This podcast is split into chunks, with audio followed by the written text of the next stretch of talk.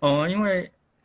雨墨贴在那个白板上面，它原本第二个给我题目是创作的启蒙老师。因为如果我想的话，其实创作的启蒙对我来讲，因为我从小就是电视儿童，所以广义的创作启蒙对我来讲，可能是广告、歌仔戏、八点档，甚至电视游乐器之类的吧。因为我对于这种有故事性、有画面、有声音的东西感兴趣。然后进而对于周遭世界觉得好奇，想要遇到东西可以透过找到适当的媒介物把它写下来。所以如果说是广义的创作的启蒙的话，那应该是很多东西的综合体。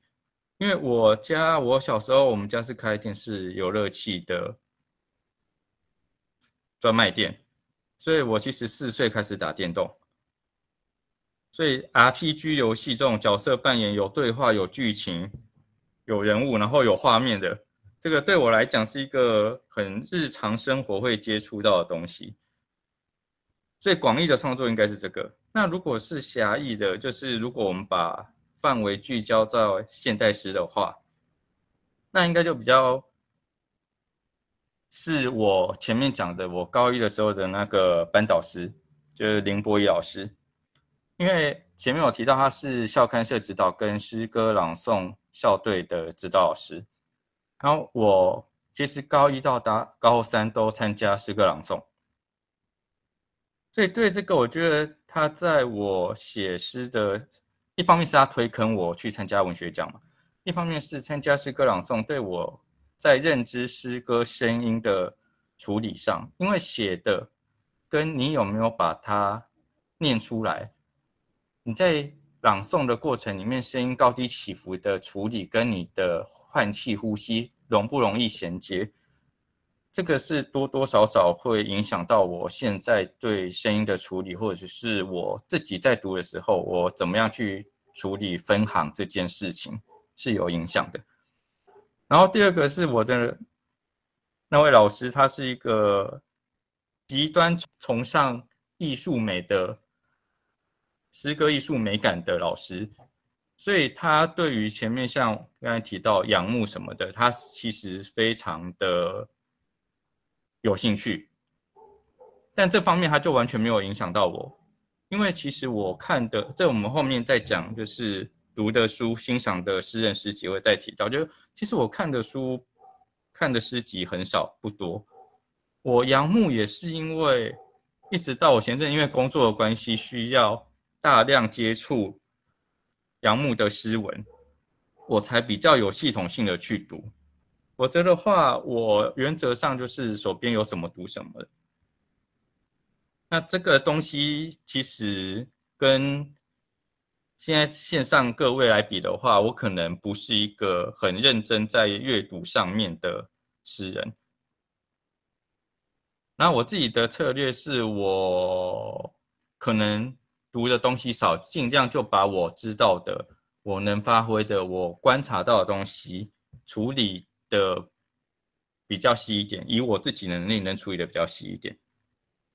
那除了高中以外，就是刚才那个老师以外，我上大学以后，对新诗启蒙，或是对于新诗创作影响我比较深的，我其实一下子之间，我从接到这个题目以后，我就一直在想，有没有一个这么具体的在创作上面影响我的老师？然后后来想一想，好像没有这么直接的，可是因为我大四。上学期推甄研究所推甄上以后，我大四下就很闲，然后我就去旁听了我大学研究所的简正生老师开的一门课，这是他很久以前的一本书的内容，其实在那门课上面其实都讲到，就是台湾现代诗美学。那因为简老师是国外留学背景，他对于文学理论、对诗学理论是很熟的，所以我们在课堂上除了读诗作以外，读赏析以外，他其实会拉进很大量对于理论的东西。那我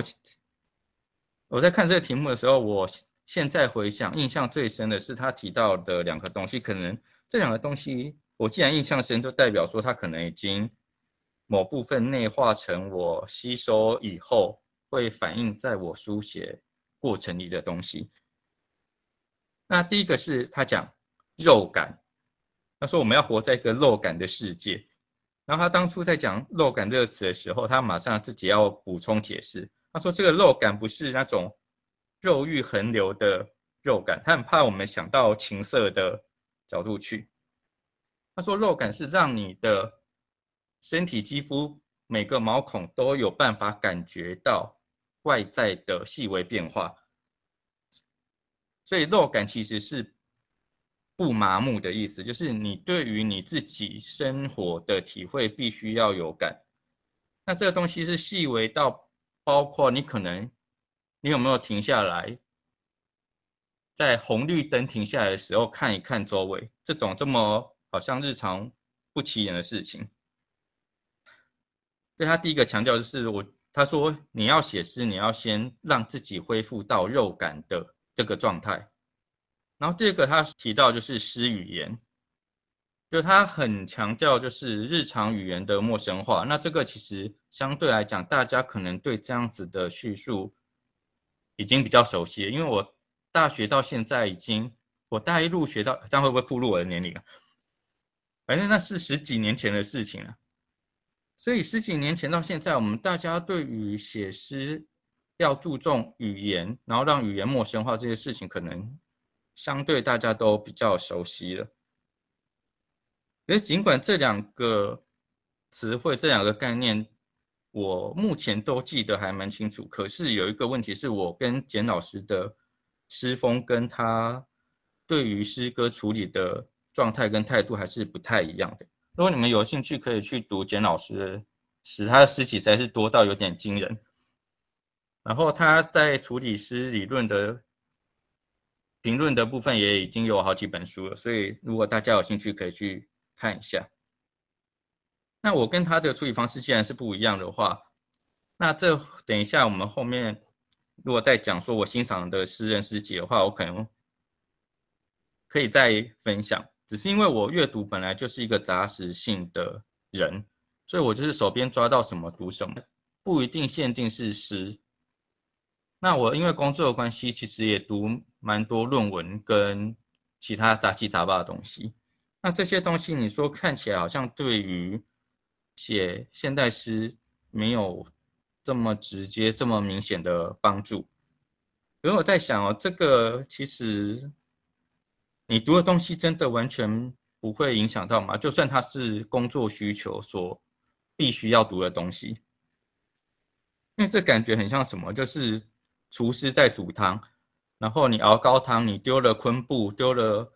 番茄、苹果、胡萝卜、猪骨、鸡骨，最后熬出了汤。你喝那个汤，你可以清楚的告诉我说，你在不知道熬汤材料的情况之下，喝了一口，你跟我讲说，嗯，里面有哪些原材料吗？这个可能是有困难的。所以你说这种启蒙可能。对我来讲，它一定是一种很扎实，它吸收了太多可能我现在不太清楚明确来源的东西，但它就是成为我日常生活中可能我的写意的一部分，所以在写的时候会很自然的转化成我自己习惯的表达方式。那为什么说是习惯表达方式？是前阵子不是，我现在扯开来讲，就是别的话题，因为。这阵子不是有一个话题很曝光度很高吗？就是刻在我心里的名字这首歌到底是不是抄袭？那从音乐人的角度判断，跟从从吴宗宪开始把这件事情爆出来以后，越越来越多各种不一样的猎奇的说法，说这个他抄袭的对象其实本身也是抄袭。那在音乐上面来讲，旋律上的节拍。几小节的相似算不算抄袭？这个就很像是我们在写诗的时候，怎样子算是抄袭？什么样子算是致敬？我们通常不会说杨派诗人，就是以杨牧为祖师爷的这一派路数的诗人，是抄袭杨牧吧？但是为什么我们可以看出杨牧的影子这么明显？那为什么在我身上就看不出来？好像我真的学了谁，或者是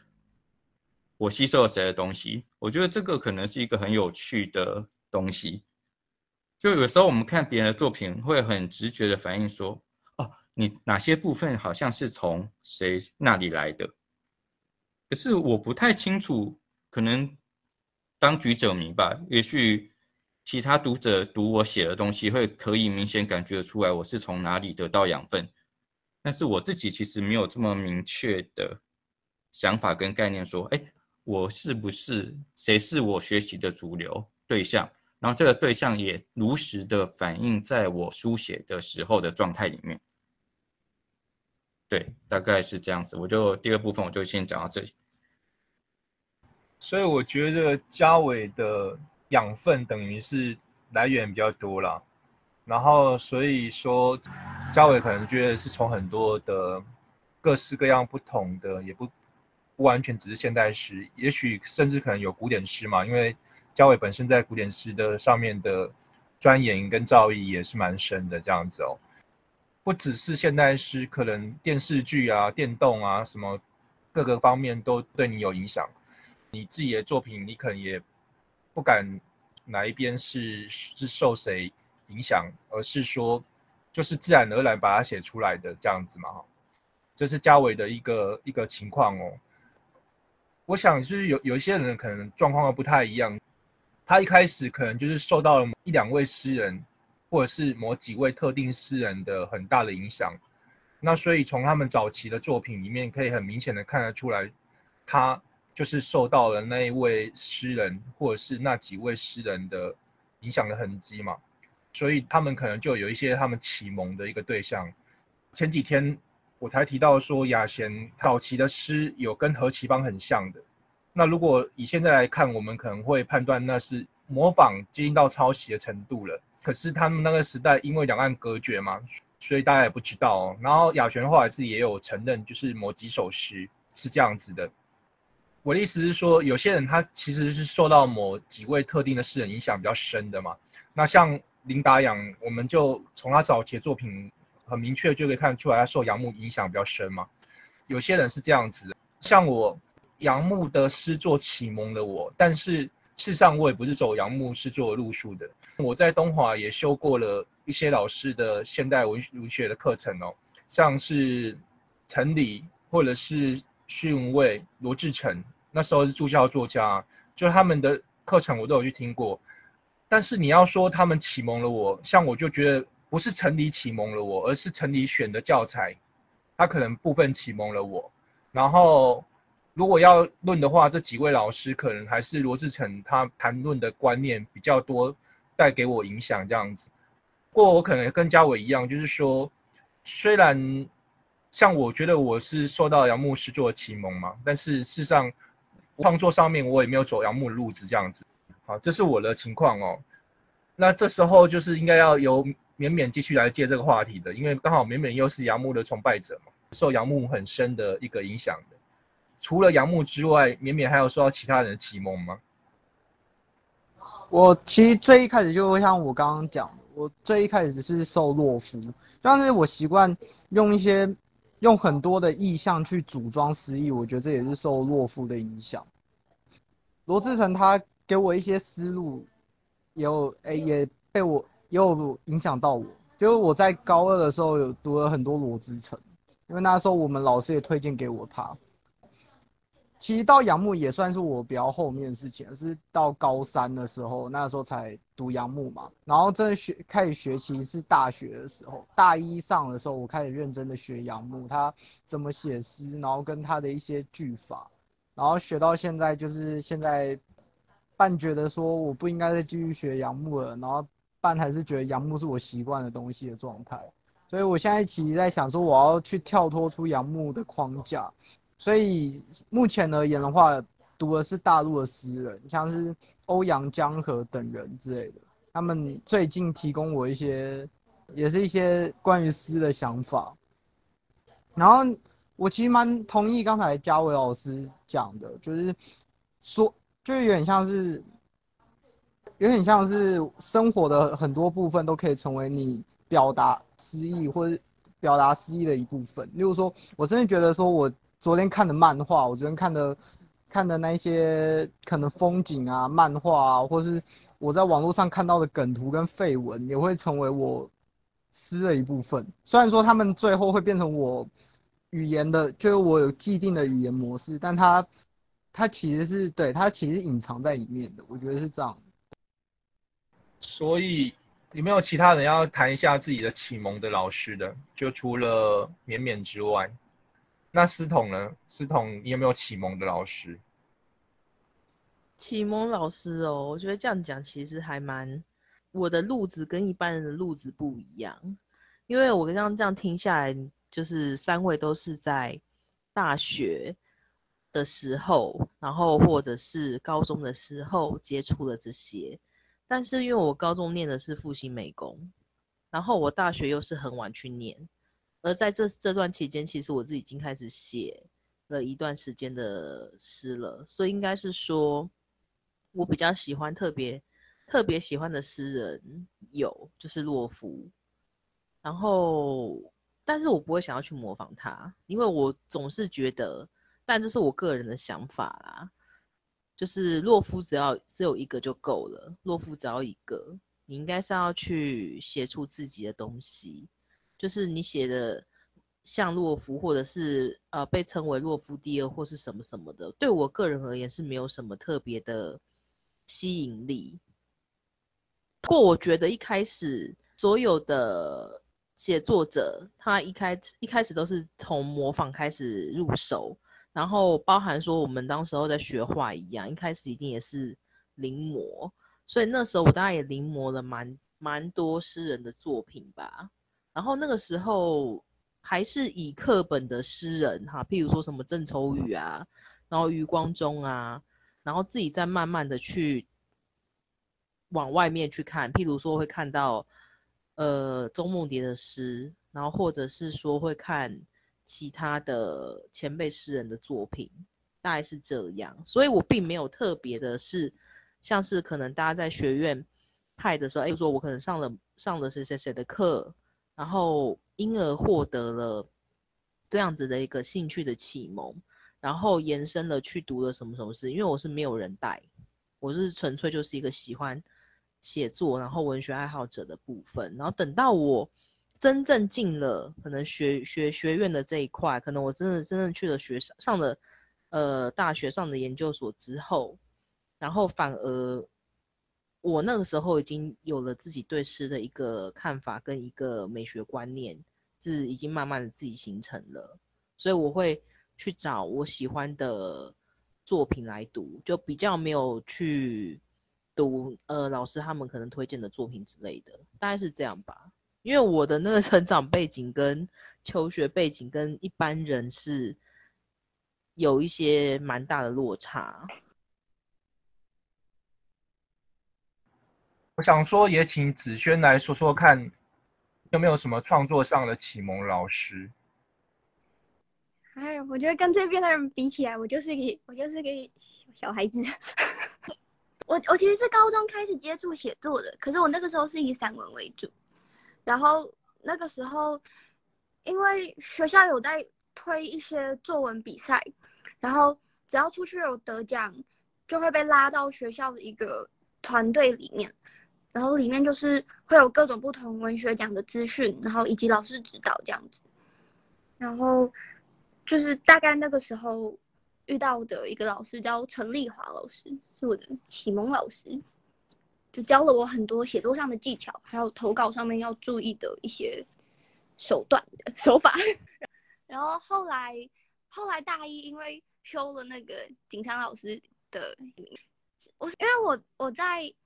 大学之前没有写过现代诗，我高中顶多写一些。投稿一些心得或者是评析那一种东西，然后到了大一才开始真的比较了解现代诗到底在干嘛，然后后来也因为老师的关系加入师生制的团队，然后认识更多的作家，然后也培养了一些阅读上的语感，然后会借此去改变平常记录的状况，这样子，然后所以才会开始比较常写诗。所以大概就这这两个老师，我的启蒙老师，大概是这样子。其实喜欢的诗人也可以是你的启蒙老师啊，你不是蛮喜欢林继刚的吗？你有受到影响吗？你觉得？那他是我的启蒙老师，我超喜欢他。嗯，那你还有其他其他喜欢的诗人吗？我大一的时候我很喜欢金向海，金向那时候很着迷金向海。嗯，那现在应该还是吧？对，现在还是蛮喜欢的，可是我现在太喜欢纪刚了。所以金向海已经被取代了。被林纪刚取代，我没有忘记他，我没有遗忘他。好哦，但是你在创作上，你应该没有试着去模仿林纪刚吧？其实没有哎，嗯，因为我我觉得他的东西好像不太属于模仿的来的技术技术手法，还是其实是可以算是。其实还是会有一些可以模仿的技巧的。不过没关系啊，就是说这是每个人的一个感觉嘛。也许你喜欢的是他那个真性情的流露那一方面，那那也许就不是可以模仿来的。嗯，我的确是蛮喜欢他那一方面的。